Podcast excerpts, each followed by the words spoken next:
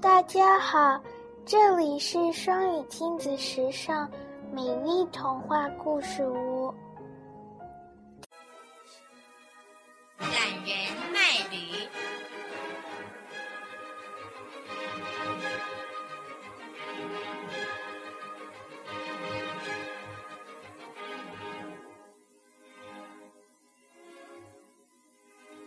在新墨西哥州。有一位叫做托马西的人，他长得非常奇特，因为他的身体只有像拇指那么大。有一天，当托马西经过一个很穷困的人家的门前时，看见一个妇人坐在门口，正悲伤的哭泣着。于是他停下来，问那位妇人为什么哭得这么伤心。也许他可以帮点忙，也说不定。刚开始，那个妇人根本就不理会托马西小而尖锐的声音，只是抓着披肩的一角，用力擦着眼泪。但是托马西却一直追问着，到底是怎么回事。终于，妇人一边擦眼泪，一边回答：“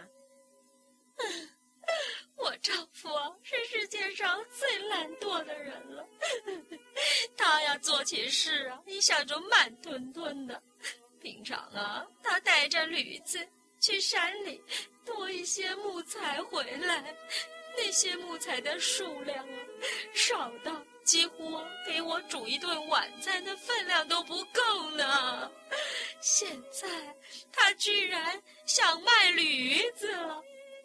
夫人说完，又大声的哭了起来。等到他把驴子买了以后，就没有可以搬运木材的工具了。那个时候，他就又有偷懒的借口了。看到妇人不停的抽泣的脸，托马西歪歪头想了一下，终于他往前大大跨了一步，高兴的大叫起来：“我想到一个妙计了！”你可以不必担心啦，驴子现在在哪里呀？它还没有被买走吧？还没有，它还被关在后院里。哎呀，你看那边，我丈夫带一个买主回来了呀！那我们赶快行动吧，请你马上把我放在驴子的尾巴上，放好以后就假装没有发生事情一样。也不要对你丈夫说大我。于是，这个女人便遵照托马西的吩咐去做。做好以后，又假装没事的样子坐在门口。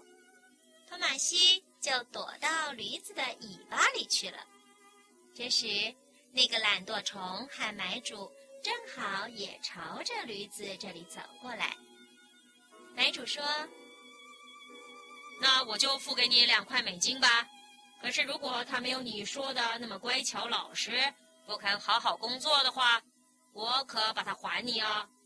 连那两块美金我也要要回来。懒惰虫毕恭毕敬的回答：“呃，当然，当然啊，这只驴子已经跟我五年了，而它很老实哦，而且啊，工作很勤奋，可以说是我最好的朋友呢。”买主付过钱以后。就要把驴子牵回去。当他走进驴子的后面时，一直垂着耳朵的驴子却突然竖起长耳朵，两只后脚用力踢了一下。这位新主人差点就被他踢中了。当然，他不知道这原来是躲在驴尾巴里的托马西用力拉扯驴尾巴的缘故。这时。